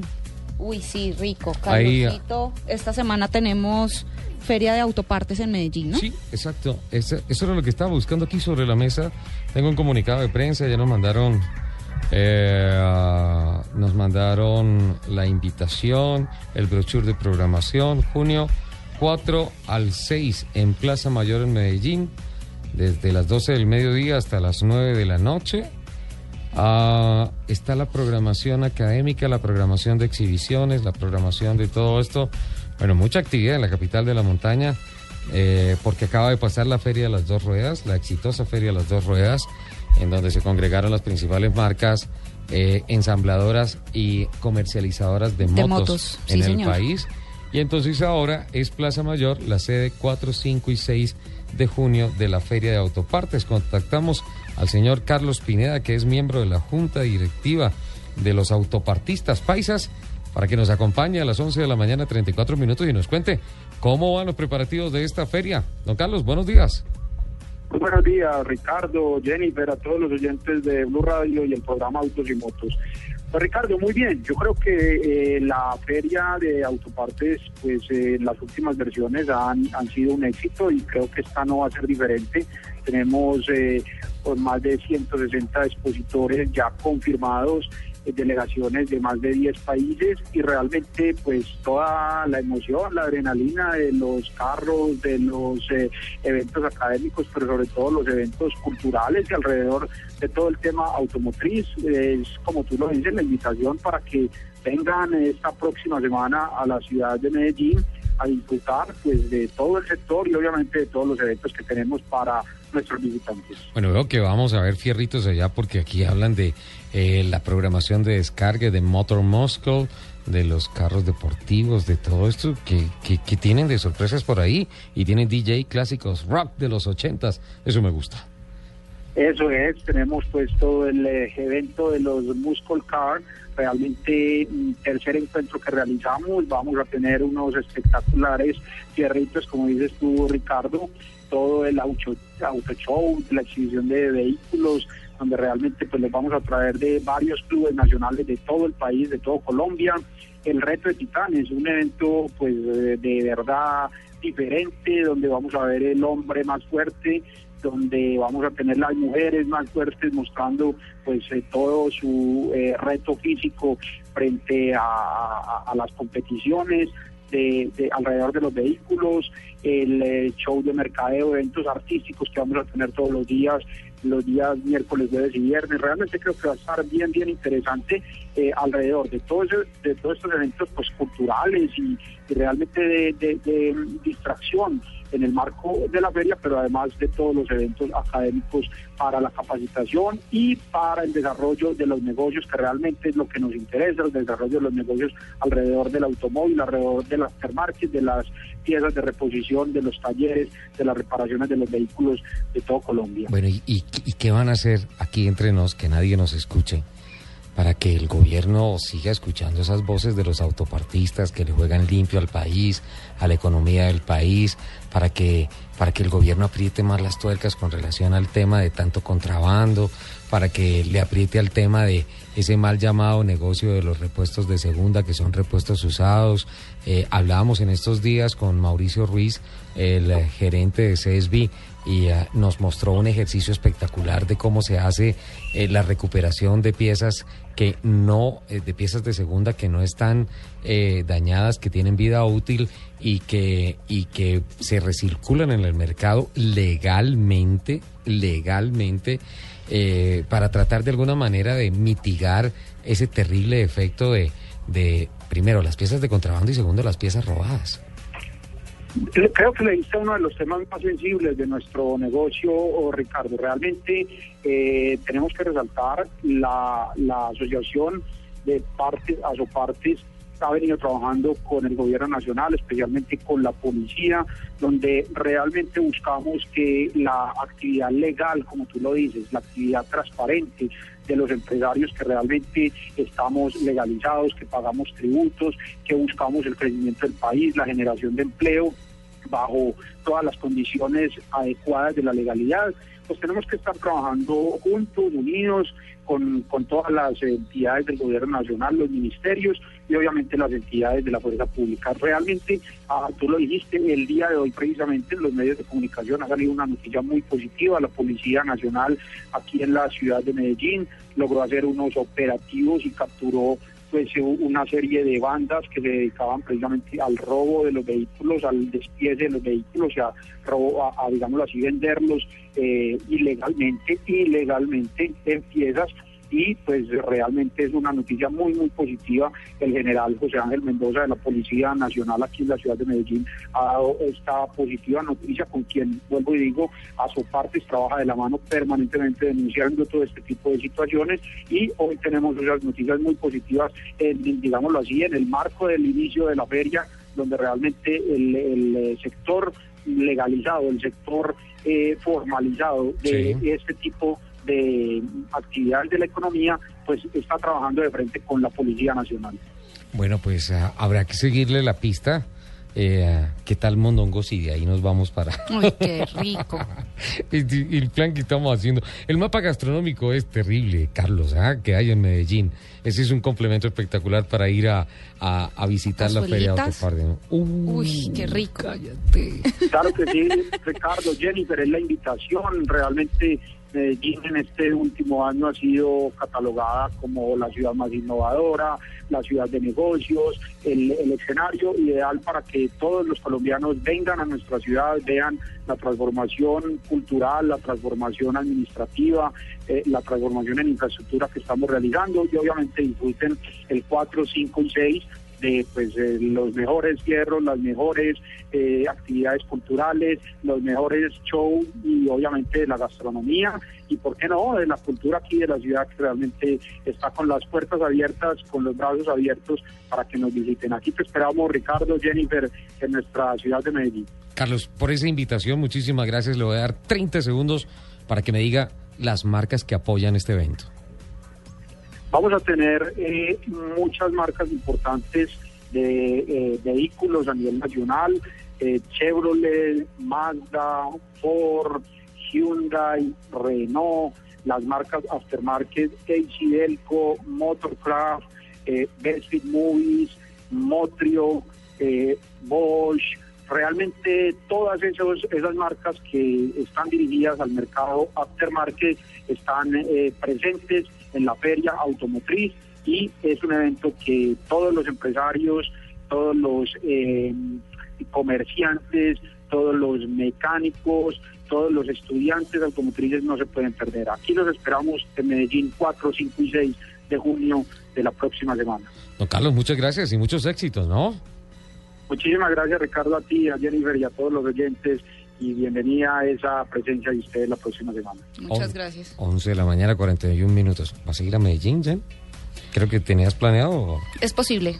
¿Sí? Sí, sí, sí, es posible que vayamos a visitar la feria, la feria de autopartes, sí, señor. Sí. es posible. Vamos. Sí. Vamos y visitamos a Carlos.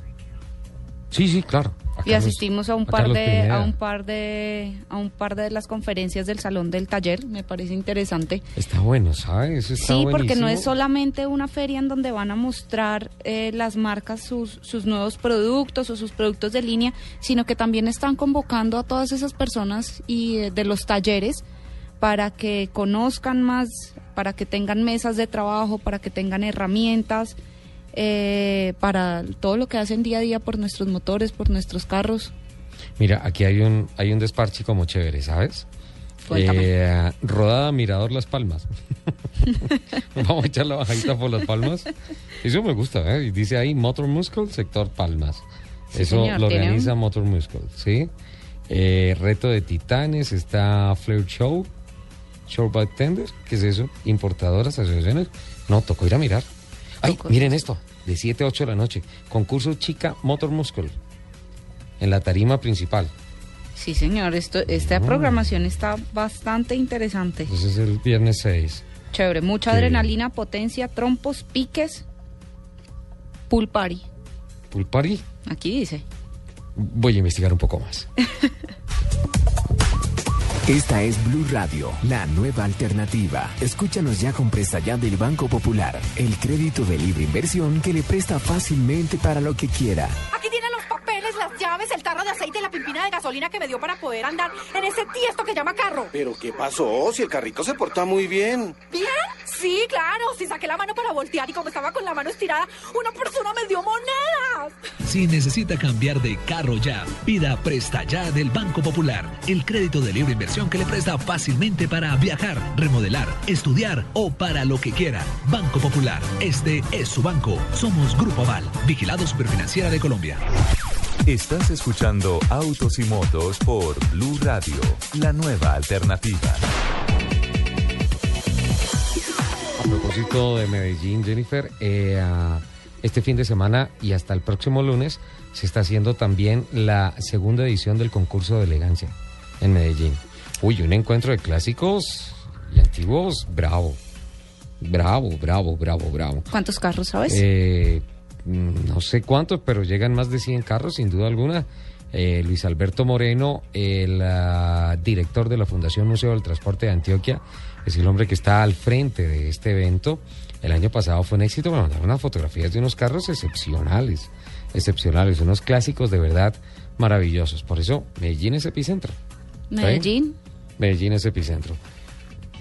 Pero creo que, que en general también Medellín y la zona cafetera ha sido una, una zona de, de seguir tendencias, ¿no? Sí. Me estaban contando justo hoy que hay un tema para motos, para los amantes de las motos, que es un nuevo concepto que se llaman motos tipo café racer. Café Racer. ¿Y nos puede dar un, un traguito de ese café? Sí, señor, son motos clásicas o modernas, que es las cuales les quitan lo que no es necesario para poderlas hacer correr eh, y además personalizarlas con algunos detalles mínimos. Qué bien.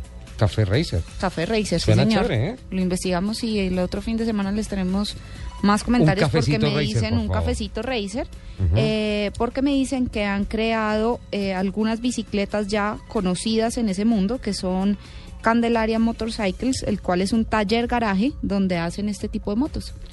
¿Tú te acuerdas de ese cuento cruel? No puedo decir chiste, es un cuento cruel. Del tipo que se creó la máquina para atrapar ladrones. No. Y la pusieron un fin de semana en Nueva York y atrapó 300 ladrones.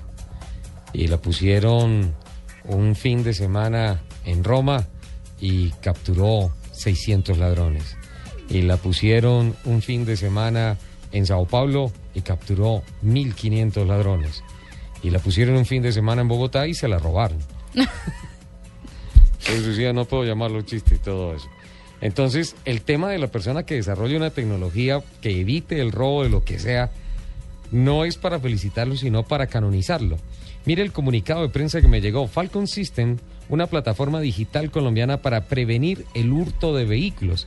El responsable de esto, de Falcon System, es el gerente general Damián Barrios Castillo. Lo llamo porque no creo. porque no creo. Soy un poco escéptico con el tema. Damián, buenos días. Muy buenos días, ¿cómo están allá en Blue Radio? ¿Cómo amanecieron? Bien, bien, divinamente. ¿Cómo es esto que, que Falcon System desarrolla una plataforma para prevenir el robo de vehículos? Bueno, a toda la audiencia de Radio- Blue Radio, muy buenos días. Bueno, eso ciertamente es así. Eh, nosotros en la compañía de Falcon System hemos Sí. desarrollado una plataforma que lo que hace es prevenir y dar posicionamiento logístico a los activos de las empresas, en este caso lo- la parte vehicular, eh, haciendo un rastreo en vivo eh, y añadiendo tecnología de Google como Google Maps y Google Street View Sí. que nos permiten en tiempo real conocer la ubicación exacta de los vehículos en cualquier parte de la ciudad o parte del mundo. En estos momentos, pues, nuestra compañía está abanderando un proceso muy grande y desarrollando también su propia tecnología, en este caso orientada a los sistemas pre-crash, que lo que buscan es bajar el índice de accidentalidad vehicular por estado de embriaguez en los conductores en el país. Entonces, esto es prácticamente un alcoholímetro vehicular que lo que permite es no encender el vehículo cuando detecta alcohol en la sangre de los, de los conductores. Ahí, usted lo instalan y todo. Sí, señor. Lo que pasa es que Falcon System se está metiendo en donde otros muchos no se han querido meter, que es el desarrollo de propia tecnología. Y de eso de la mano del Ministerio de, de- de Tecnologías de la Información, eh, la Universidad Tecnológica de Bolívar en Cartagena, que lidera el proceso de apps.co, Sí. que abandera el Ministerio de Comunicaciones. Y de la mano del Vivelab, que es el laboratorio de tecnología en Cartagena, pues estamos trabajando y pues apasionados por este tema. Hemos pues tratado de buscar soluciones que apremiantes a, nuestro país, pues sabemos que el índice de accidentalidad es grandísimo, ocupamos el puesto número 20 a nivel mundial y el robo de vehículos pues en Colombia pues asciende a, a más de 30 mil unidades pues en lo que va corrido el año. Entonces estamos tratando de como generar ese granito de arena desde la parte de emprendimiento junto con mis compañeros Jorge Madrid, que es el que se encarga de toda la parte de, de plataforma. Laura Marcela, que, que es la que yo digo que vende tapitas para volcán y, y curitas para terremotos. Necesito que me la presente, señor. y nuestro ingeniero electromecánico y automotriz Wilson Gómez, que pues yo digo que ese señor desarma desde un carro de, de juguete hasta una tractomula. Sí. Entonces, eh, nosotros estamos abanderando el proceso. Aquí en la costa, pues tenemos cinco meses de operaciones y ya tenemos eh, vehículos desde Córdoba, Ribacha, Guajira, aquí en Cartagena. Estamos ingresando a otras ciudades como posiblemente Bogotá, Medellín, Cali. Y pues nos gustaría pues que el, gobierno, la Policía Nacional, el Fondo de Prevención Vial, pues tomaran, pues nos, nos prestaran un poquito de atención y, nos ayudaran a, a- a que este proceso se diera realidad en cuanto al índice de, de accidentalidad por, por embriaguez en el país, que en lo que va del año ya van más de 5.704 muertos, Ujú. solo en el 2013. Sí, es En la tremendo. estadística del Las- 2013. Las cifras de mortandad por esta por esta causa son tremendas. Pero venga. ¿Cómo eh, funciona yo- bien eso? Exacto. ¿Cómo eso funciona quería- esa quería parte? ¿Cómo no enciende mi vehículo? ¿Cómo, Yo, cómo- yo me imagino que deben tener secretos industriales, sin duda alguna, pero, Claro, pero, pero- eso me parece pero- mágico. ¿Cómo hace el vehículo para saber que yo tengo un grado de alcohol de tolerancia cero? Que voy prendidito. No, así no se ha aprendidito. que tengo una cerveza encima, que tengo un vino encima y que no debe encender el vehículo. ¿Cómo funciona eso? Ok, bueno, tú lo has dicho, eh, eh, pues tenemos un, un nivel de secreto industrial, Luz, Sí. pero se puede hablar de ello. En, en ciencia, lo que después de, de- de varios meses de investigación, lo que hemos determinado es que nosotros como personas, pues tenemos unos índices químicos que nos permiten detectar a través de ciertos sensores que nosotros ensamblamos aquí en Colombia. Eh, toda la parte de programación y eh, desarrollo de la- del hardware como tal lo desarrollamos nosotros. Eh, y a nivel de esos tipos de sensores nosotros captamos en el aliento de la persona eh, qué nivel de alcohol tiene, así sea un, una copa de vino, como lo decían ustedes ahorita. Sí. Entonces, a partir de ese momento, eh, la enlazamos, que es lo que de pronto otros sistemas como este en el mundo, pues, que tienen, no tienen, es que nosotros lo enlazamos a nuestra plataforma satelital, indicando la hora, el momento, el lugar, el nivel de alcohol, enviando un mensaje de correo electrónico, inclusive dejando registros en la plataforma del evento sucedido. Si esto fue positivo, si la prueba fue positiva en alcoholemia, pues el vehículo simplemente no enciende, ¿sí? Eh, permitiendo generar un valor agregado a otras entidades o a otras empresas, como por ejemplo las aseguradoras, la policía, Ajá. incluso hasta estas empresas de, que prestan el servicio de conductor elegido, con las cuales podemos eh, generar la información para que ellos de forma automática puedan llamar a esta persona y decirle, señor, necesita un conductor, le podemos enviar un conductor, eh, cosas por el estilo. Es lo que gira en torno alrededor de nuestra de nuestra desarrollo. ¿Cuánto tiempo se demora en mientras envía la información y me genera a mí la alerta de no de no encender el vehículo? Eh, en la prueba, en el vehículo nos estamos demorando a- a- aproximadamente entre 30 y 40 segundos. Es lo que te da la prueba, mientras hace el 30, análisis. 40. 30 y 40 segundos. Enviando la información estamos hablando entre unos 50, un minuto, dependiendo de el sitio donde se encuentra el vehículo, pero por lo general tarda menos de eso, ¿sí? Por lo general tarda, tarda mucho menos de un minuto en enviar la alerta por correo electrónico y a nuestra plataforma. Dependemos Eh, de, de alguna cobertura por... Dependemos, sí. Dependemos de, la cobertura de los operadores de- móviles, de los operadores móviles locales. Eh, pues en este momento estamos trabajando con, con Claro y estamos tratando de vincular a otros operadores donde no haya cobertura.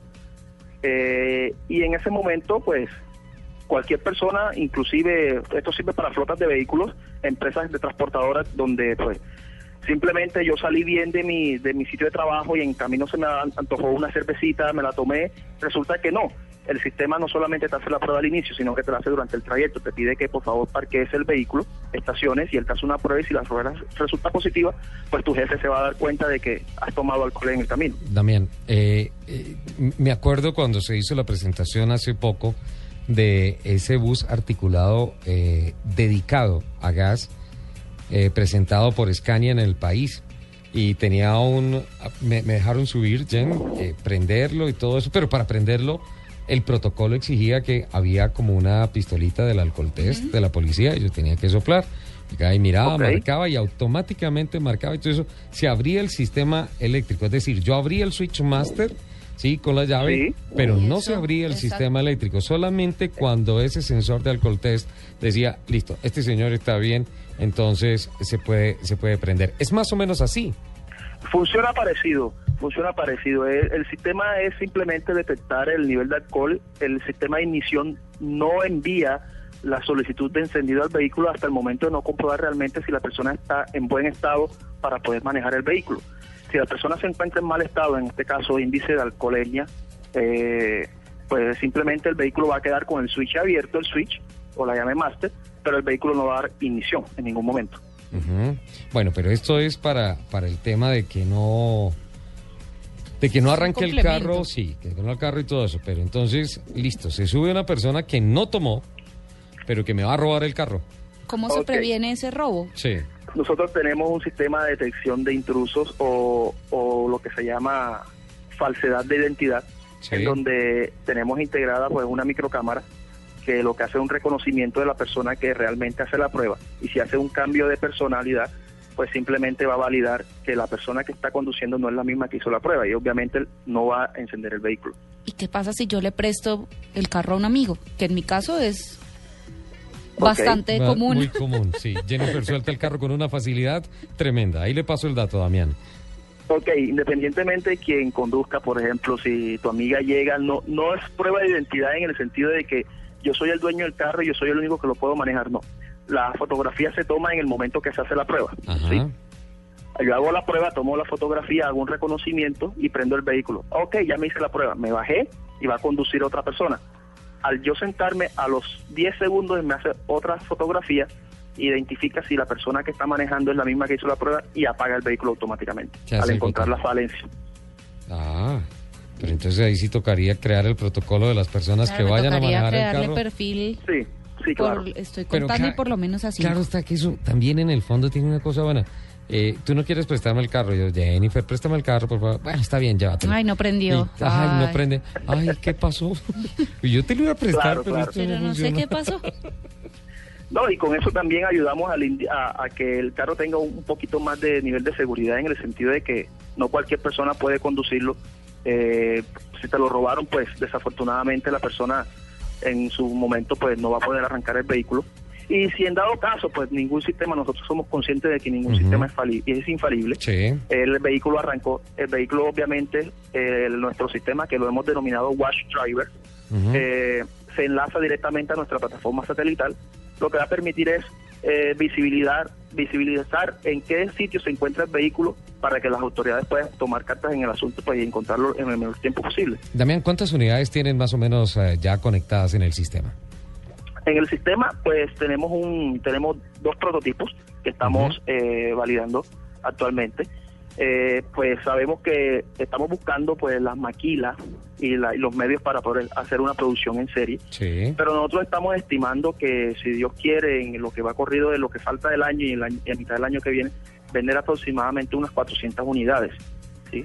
Recientemente, en el mes de abril, Kaufman Fast Track, en una capacitación a nuevos empresarios y nuevos emprendedores que se llevó a cabo acá en Cartagena, la Universidad Tecnológica de Bolívar, pues nos han, nos han dado el honor de entregarnos un diploma donde nos, nos, nos lo dieron por ser mejor emprendimiento eh, en ese proceso de entrenamiento. Entonces, estamos en ese proceso, pues ellos eh, han catalogado que la empresa si sigue como va, pues en los próximos tres años, pues estará alrededor de unos eh, 1.500 millones de pesos, catalogando la empresa así como, como va. en el proceso, pues, y, y es lo que estamos tratando, de, de hacer una producción en serie, conseguir una maquila que nos pueda hacer una producción en serie, respetando todas las, porque esto es de política de propiedad intelectual, seguridad empresarial, industrial, son cosas muy delicadas y pues eh, la verdad es que nos ha costado bastante trabajo pues sacar a flote este, este proyecto. Vale, pero mientras, Pero aquí, aquí va, mientras se recorre el, el- el terreno experimental, va bien. Va bien, hasta ahora va bien, gracias a Dios. Bueno, Damián. Bueno, y todo eso obviamente gracias a la ayuda del equipo de trabajo, pues todo el mundo piensa que Damián está a la cabeza, pues evidentemente soy la figura de la empresa, Ajá. pero la verdad es que ha sido un trabajo en equipo. Jorge Madrid Soto con su ingenio en la parte de plataforma y desarrollo de dispositivos electrónicos. Eh, Laura Palencia, que pues yo digo siempre lo sostengo, vende curitas para terremoto y tapitas para volcán. Eh, y Wilson Gómez, que pues es nuestro ingeniero electromecánico y automotriz, pues el hombre es un genio para eso. Pues ha sido un trabajo mancomunado que pues hemos llevado en feliz término y gracias a Dios pues nos está yendo muy bien. Vale, Damián, muchísimas gracias, muy amable y pues haremos el seguimiento porque nos parece una tecnología muy interesante. Bueno, Bueno, muchas gracias a ustedes, a la audiencia Colombia y pues celebrando el, el triunfo de Nairo también. ah, sí, espectacular. Y, y qué mejor que una tarde en Cartagena. Sí, está- Y una, y y noche en Cartagena, pero contigo. Estupenda. Pero sin tragos para sí, poder seguro, seguro, seguro que sí. Muchísimas gracias, Damián. Bueno, muchas gracias a ustedes. Hasta luego. Hoy estoy como muy folclórico, ¿no? Como mucha cancioncita, como mucho tema, ¿no? Sí, hoy estás en modo radiola. No, Jen. Nos vamos con la ruta uh, 12 del No día puede ser rico 00. otra vez. Se nos fue, pero es que está interesante este tema, ¿ah? Damián Barrios y el Falcon System. Evite que, bueno, me gusta mucho el tema de que no arranque el carro si no estás completamente libre de alcohol en tu organismo y pues obviamente los protocolos y los controles para, para que le evitar que le roben a uno el carro y todo eso. Chévere, ¿no? Totalmente de acuerdo. Bien chévere. Seguridad ante todo. Se nos fue el tiempo, no les dije la ruta. Entonces, el próximo sábado, Pero seguro, Rick, llevas dos sábados. no, dos meses diciendo que, que vamos con la ruta y eso es buenísimo eso.